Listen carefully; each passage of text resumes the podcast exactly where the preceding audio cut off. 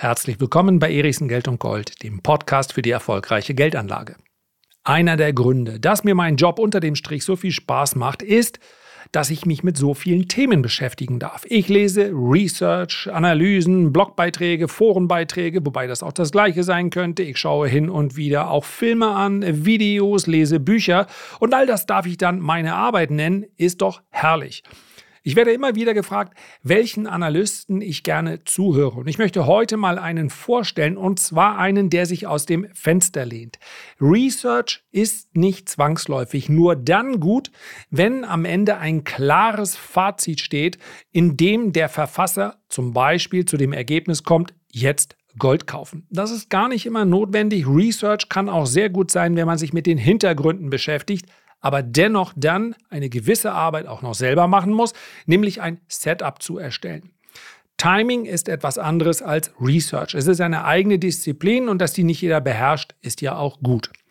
Heute möchte ich auf einen Star der Branche schauen, nämlich Soltan Postscha. Der Mann ist im Dienste der Credit Suisse und der lehnt sich aus dem Fenster. Das ist wirklich in dieser Branche eher eine Seltenheit. Und deswegen möchte ich ihm heute auch eine Folge widmen, beziehungsweise es geht nicht nur darum, wer jetzt Soltan Poscha ist, sonst hätte ich ihn einfach eingeladen. Es geht darum, wie er in diesem Markt investiert ist. Dann legen wir mal los. Schlagzeilen hat die Credit Suisse in den letzten Monaten ja viele gemacht. Selten genug waren sie positiv. Sie hat allerdings einen Banking-Superstar in ihren Reihen. So darf man den Analysten der Credit Suisse durchaus nennen, denn er ist höchst aktiv, er ist zum Teil auch höchst umstritten, er ist sehr umtriebig, nicht nur im Research der Credit Suisse, was also an die Kunden verschickt wird und dann gelegentlich mit zeitlicher Verzögerung auch an alle anderen, sondern auch auf Twitter ist er sehr aktiv und ja, ich schreibe den Namen unten in die Beschreibung der heutigen Podcast-Folge rein. Soltan Postschar. Wer also auf Twitter unterwegs ist, der kann praktisch täglich hören, was der Mann so denkt.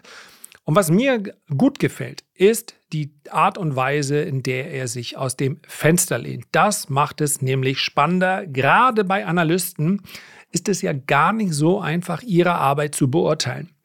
Man könnte, das ersparen wir uns aber heute, auch nochmal unterscheiden zwischen Analysten, die grundsätzliches Research aus Branchen machen. Dann gibt es Sell-Side-Analysten, die sind nun nicht nur schlecht gelaunt und setzen auf fallende Kurse, damit hat das nichts zu tun.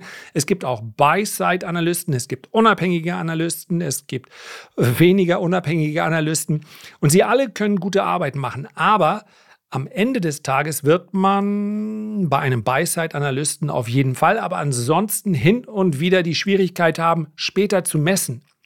Wie gut war es eigentlich, was uns dieser Analyst hier erzählt hat in seinem Research?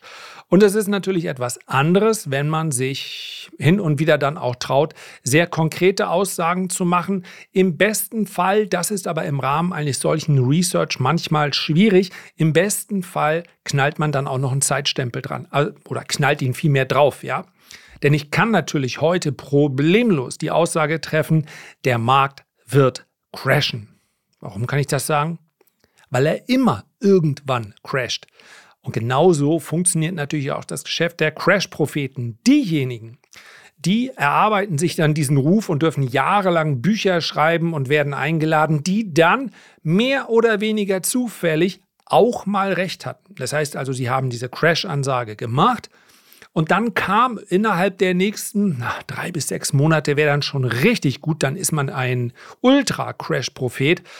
Aber ich würde mal sagen, so zwölf Monate, die darf man nehmen. Und wer es dann schafft, hier diesen Crash einigermaßen zeitgenau zu bestimmen, und ich will gar nicht ausschließen, dass der ein oder andere auch dann Messinstrumente hatte, mit dem er das wirklich vorhersehen konnte, man darf es insofern in Frage stellen, denn wenn so eine Analyse sehr bekannt wird, dann spricht schon mal grundsätzlich dagegen, dass die dort angeführten Gründe für einen Crash sorgen. Denn damit ein Crash kommen kann, müssen ja unvorhergesehene Ereignisse sich vollziehen. Daher ist zum Beispiel auch eine Rezession, auf die man am Markt wartet und die auch durchaus möglich ist, völlig ungeeignet für einen Crash. Ich würde sogar so weit gehen, dass eine Eskalation, und wir wünschen uns das nicht, im Krieg in der Ukraine würde wahrscheinlich auch nicht zu einem Crash führen.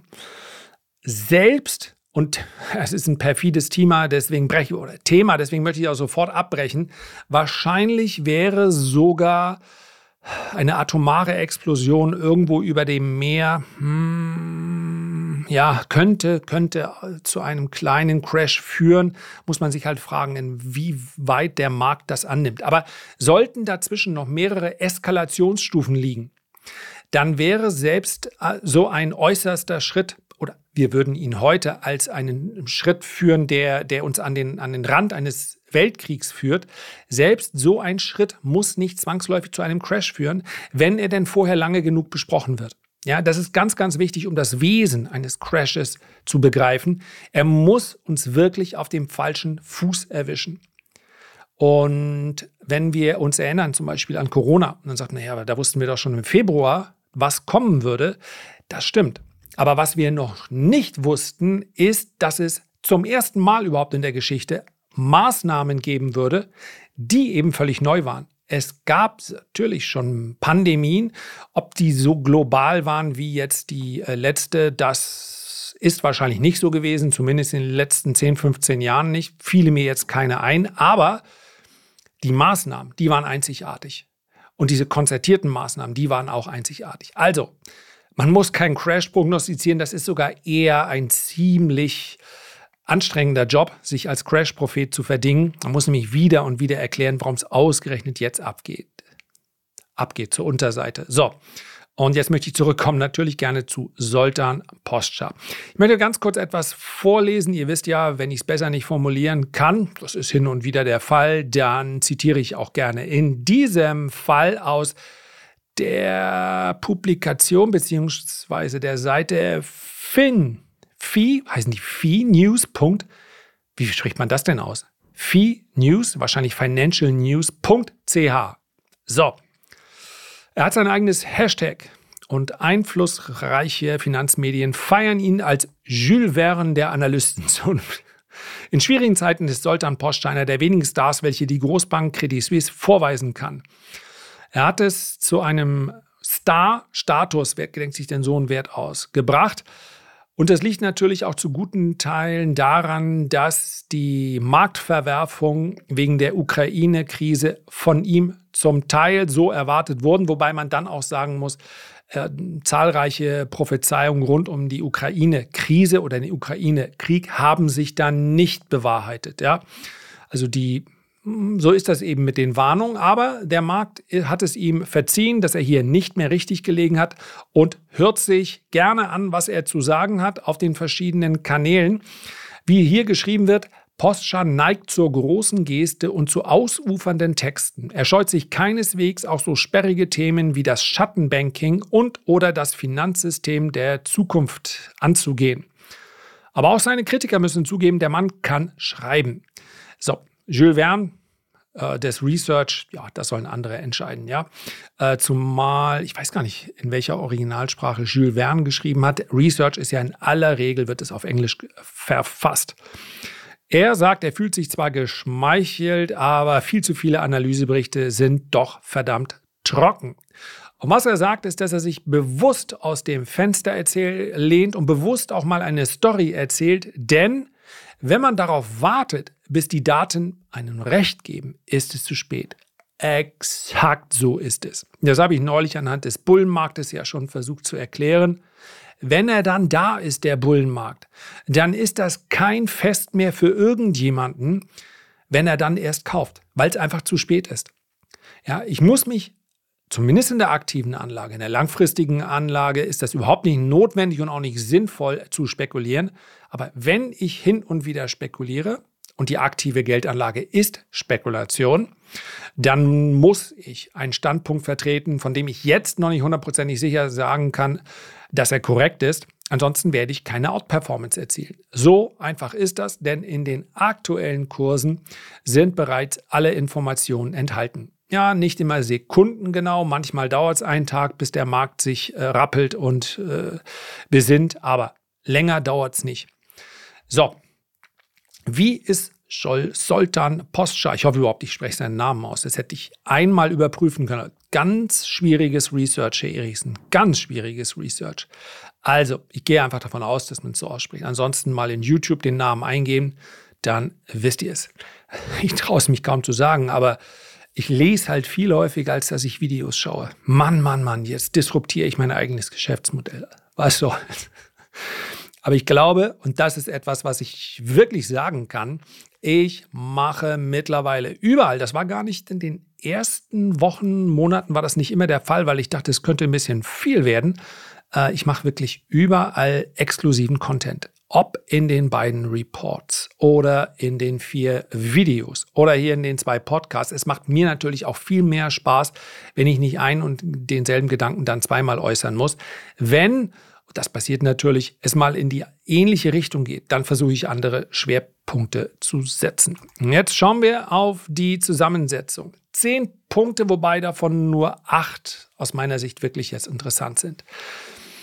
Er hat im Januar sich geäußert, was er glaubt, wie man sich in einem Portfolio jetzt aktuell aufstellen sollte. Wichtig, das hier ist keine Empfehlung, so jetzt ein Depot nachzubilden. Es kommen hier auch keine konkreten Aktien, sondern Branchen ähm, werden hier besprochen. Und das ist natürlich auch keine Idee, sich jetzt langfristig so aufzustellen, sondern es ist ein Blick auf die nächsten, ich würde mal sagen, er benennt es nicht ganz genau, sechs bis 18 Monate. Also das wird so ein mittelfristiger Zeitrahmen sein. Erster Punkt, und das kommt vielleicht ein bisschen spät, muss man sagen, das gute alte 60-40-Portfolio. Was heißt das? 60 Prozent Aktien, 40 Prozent Anleihen. Das hat ausgedient. Warum sage ich, das kommt zu spät? Weil es ausgerechnet im letzten Jahr das schlechteste Jahr seiner Geschichte hatte. Ganz einfach damit zu erklären, dass sowohl Aktien als auch Anleihen massiv unter die Räder gekommen sind. Seines Erachtens sollte man jetzt ein 20, 40, 20, 20 Portfolio, und wer jetzt schnell durchgerechnet hat, jawohl, sind wir immer noch bei 100 Prozent am Ende, ähm, überlegt werden. Und zwar in dem Verhältnis 20 Prozent Cash, 40 Prozent Stocks, also Aktien, 20 Prozent Anleihen, 20 Prozent Rohstoffe. Und ich hatte mir ursprünglich überlegt, ob ich vielleicht nur mit dieser einen Regel beziehungsweise diesem einen Vorschlag die heutige Podcast-Folge machen soll.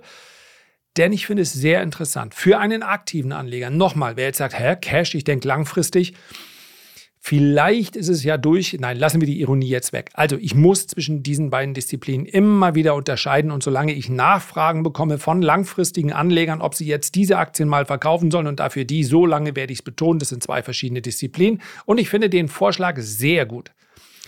Ähm, persönlich wäre mir der Anleiheanteil zu groß jetzt. Ich würde Anleihen allerdings als eine interessante Spekulation sehen ja, werden sie aber das Timing Ich glaube, wir werden eine richtige Rallye in Anleihen sehen. Und wer sich nicht auf das Spiel Timing an, einlassen möchte, der muss wahrscheinlich in Tranchen kaufen. Also das wird, wenn es dann kommt, sehr, sehr schnell gehen. Also ich finde es interessant. Lassen wir es einfach mal so stehen. 20% Cash, 40% Aktien, 20% Anleihen, 20% Rohstoffe. Zu dem Punkt Cash macht er einen eigenen Punkt und sagt, Cash, while the curve remains inverted, is king. Inver hm, invertierte, ja, ist die richtige Übersetzung, ne? Ähm, Zinskurven lassen wir jetzt weg, würde zu weit führen. Klar ist, ähm, Warren Buffett sagt, Cash hat ein, ein Option Value. Ja, es hat nämlich den Value, dass ich sehr schnell reagieren kann. Und Cash provides a nice yield. Cash hat mittlerweile, bietet wieder einen Zins. Und ihr müsst das Ganze betrachten als Research, was für den amerikanischen Markt gemacht wurde. Und ich kann hier sehr sicher wieder über 3% bekommen, sogar knapp über 4%. Und wenn ich ein bisschen, ja, ein bisschen Risiko obendrauf packe, dann kann ich sogar 5 bis 6% bekommen. Das ist meines Erachtens übrigens der Grund, warum, wenn das so bleibt, wenn wir es also nicht demnächst, auch das ist eine Möglichkeit, mit Zinssenkung zu tun haben, warum der Immobiliensektor doch stärker unter Druck geraten müsste. Denn wenn ich 5 oder 6 Prozent safe bekomme, dann werden Immobilien, die in der Regel nicht höher rentieren, ja, komme jetzt bitte nicht mit der 1A-Immobilie, die sich verdreifacht hat in den letzten zehn Jahren. Klar gibt es so etwas. Aber die allermeisten Immobilienobjekte werden ja unter dem Einsatz von Fremdkapital erst interessant. Ansonsten sind 5 oder 6 Prozent safe. Da können viele Immobilien nicht mithalten, insbesondere die, die in den letzten Jahren gebaut und gekauft wurden. Ja, ist aber ein anderer Punkt. Ich finde, die Idee, wer jetzt nicht jeden Tag am Markt ist oder schöne Grüße an alle Leser, seinen Mann am Markt vor Ort hat, äh, finde ich Idee, ein bisschen Cash jetzt mitzufahren in, dieser, ähm, in diesem Umfeld sehr gut. Äh, dritter, dritte, dritter Vorschlag, so möchte ich es mal nennen. Commodities should include three types of gold, yellow, black and white. Rohstoffe sollten drei Arten von Gold mm, mit inkludieren. Gelb, schwarz und weiß. Gelbes Gold kennen wir. Ja, das ist das, was wir in den Zähnen haben oder im Schließfach.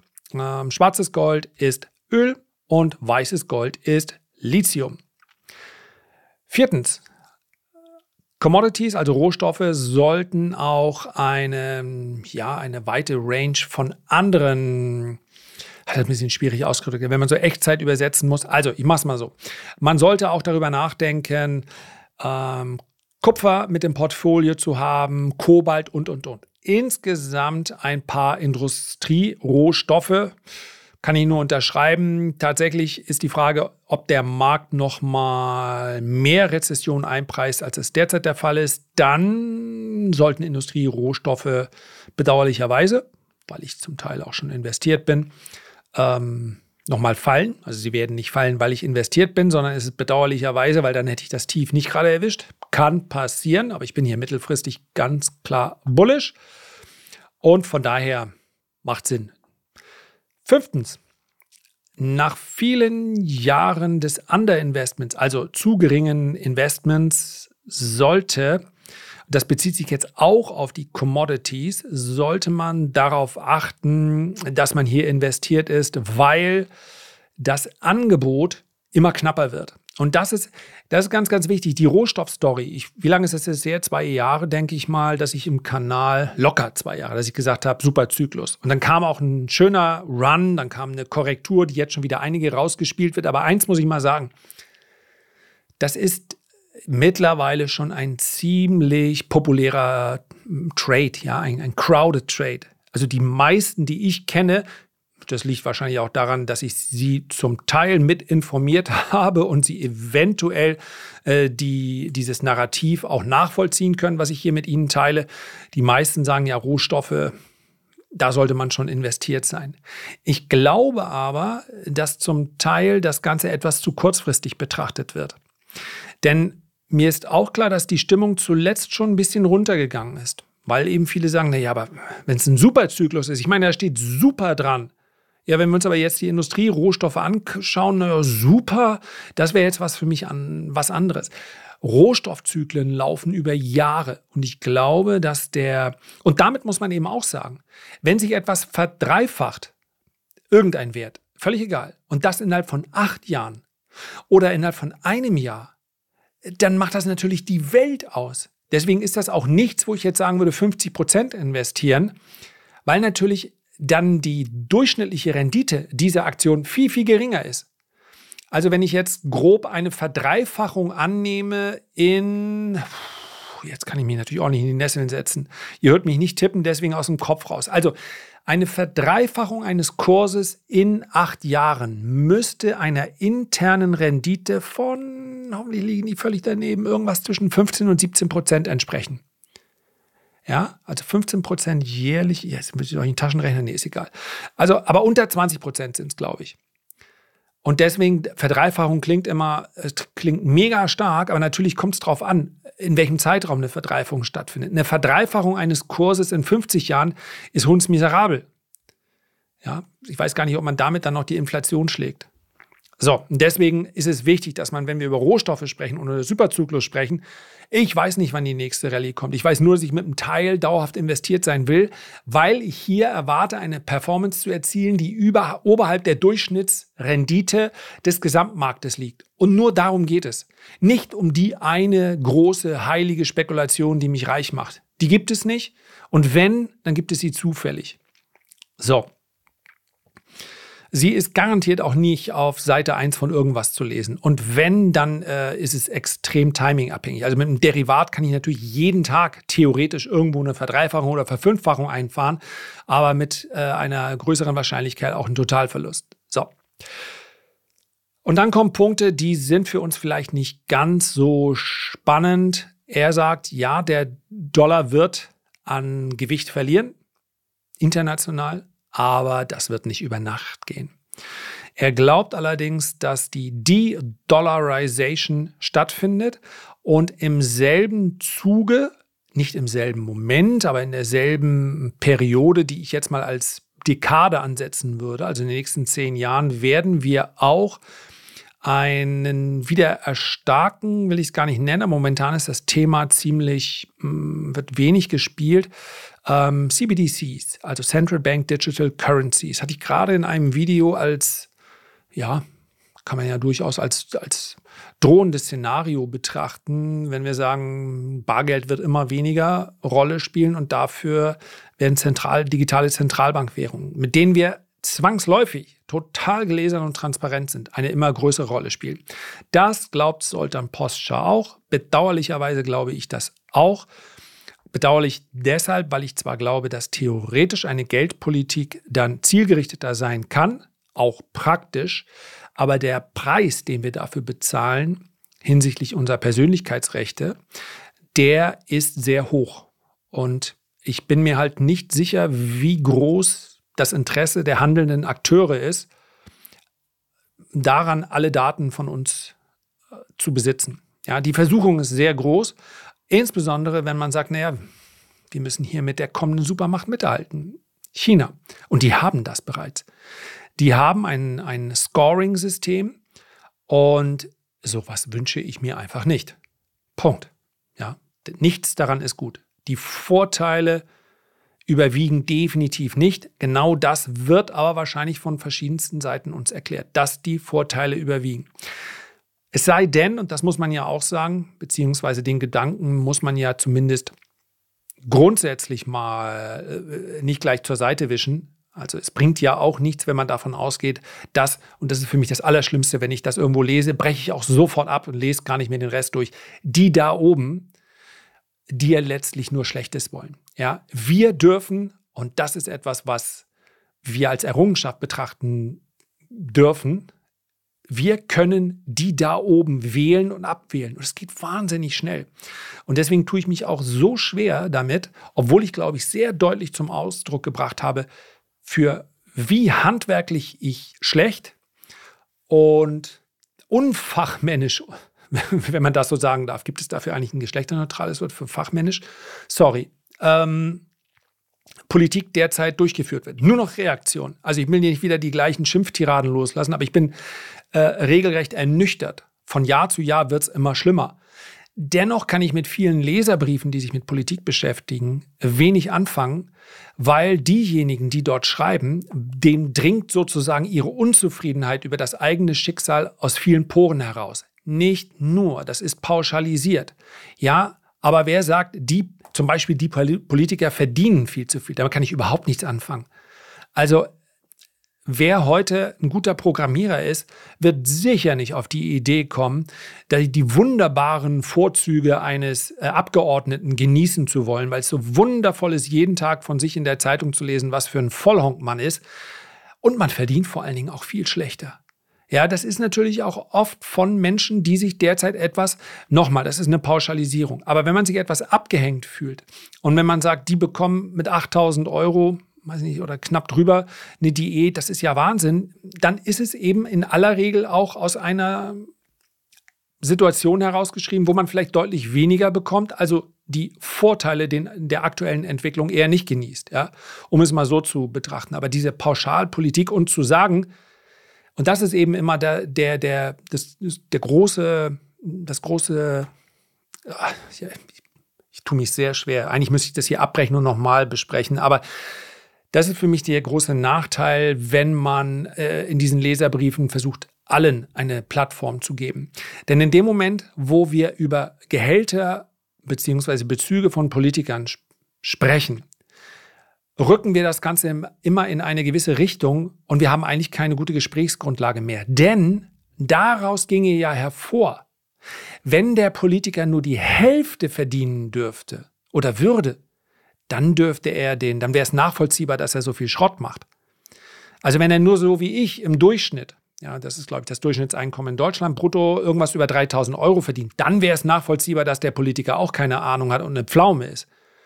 Aber so wird ja kein Schuh draus. Mir wäre lieber, dem Politiker deutlich mehr zu bezahlen. Und zwar so viel mehr, dass das vermutlich bei vielen zu Unmut führen würde. Aber dafür konzentriert er sich zu 100 Prozent auf seinen Job. Ja, ich weiß, parlamentarische Freiheit und Politiker sollen noch Bezug zum Leben haben und, und, und. Aber das ist für mich nicht nachvollziehbar.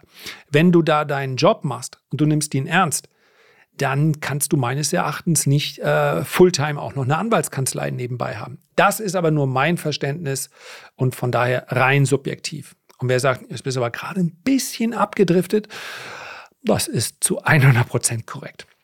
Der Dollar. Ähm, der Dollar wird stark bleiben aus Sicht von Soltan Poscha gegenüber anderen DM-Currencies, also ähm, Developed Markets ja, First World Markets gegenüber anderen Industrieländern, also dem Euro und dem japanischen Yen und so weiter und so fort. Aber er wird grundsätzlich schwach werden, wenn man ihn vergleicht mit der Entwicklung von Commodities und damit geht auch einher Emerging Markets und den entsprechenden Währungen. Ja, denn die allermeisten Schwellenländern, Schwellenländer. China bildet hier eine Ausnahme, wobei ich immer noch überlege, ob diese Definition des Schwellenlands bei China so gegeben ist, aber spielt jetzt keine Rolle. Alle anderen werden davon profitieren, wenn wir einen Rohstoff-Superzyklus oder auch nur eine normale Rohstoff-Hosse sehen. Das heißt also, gegenüber vielen Emerging Markets Währungen, Schwellenländer Währungen könnte der Dollar sich abschwächen.